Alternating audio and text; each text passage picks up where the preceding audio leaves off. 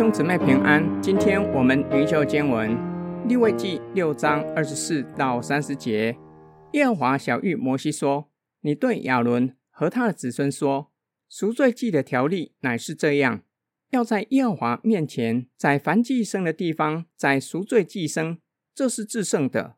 为赎罪献这祭的祭司要吃，要在圣处，就是在会幕的院子里吃。”凡摸这祭物的，要成为圣。这祭牲的血若弹在什么衣服上，所弹的那件要在圣处洗净。唯有煮祭物的瓦器要打碎。若是煮在铜器里，这铜器要擦磨，在水中刷净。凡祭司中的男丁都可以吃，这是至圣的。凡赎罪祭，若将血带进会幕，在圣所赎罪。那肉都不可吃，必用火焚烧。本段经文论到赎罪祭的条例，上主指示亚伦和他的儿子如何献赎罪祭，必须在神指示的地方宰杀祭牲。若是祭牲的血谈到祭司的衣服，那件衣服必须在圣处洗净，也就是在会幕的院子。煮赎罪祭的肉，也就是给祭司家中男丁吃的。若是使用瓦器，要把它打碎；若是用铜器，要在水中刷净。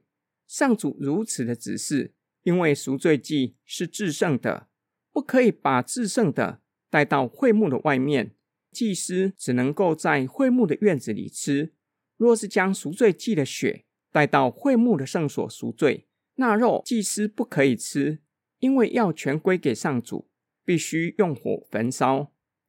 今天经文的默想跟祷告，必须留心聆听上帝的指示，要将神的话语存记在心里。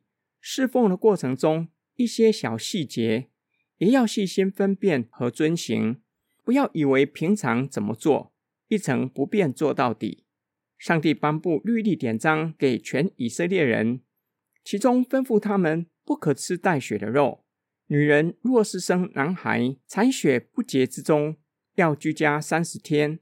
然而，祭司宰杀祭牲，若是不小心血弹到穿的衣服上面，那衣服不是成为不洁的。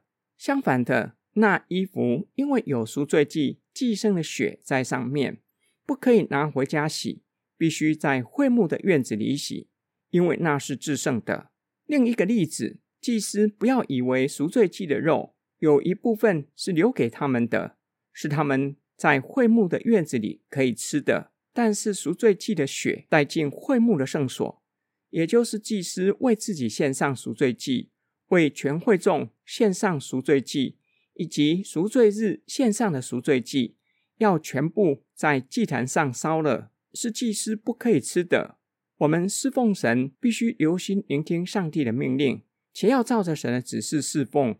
有一件事很重要，特别是每天。每主日不断重复的侍奉，不要变成机械式的反应，少了侍奉的温度。无论重复多少次，都依然保持侍奉的热情，且要细心分辨，照着神的指示侍奉。我们一起来祷告，亲爱的天父上帝，感谢你选召我们，使我们成为侍奉你的仆人。求主加添我们信心和力量，并求主的圣灵不断的更新我们的生命。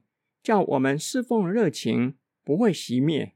我们奉主耶稣基督的圣名祷告，阿门。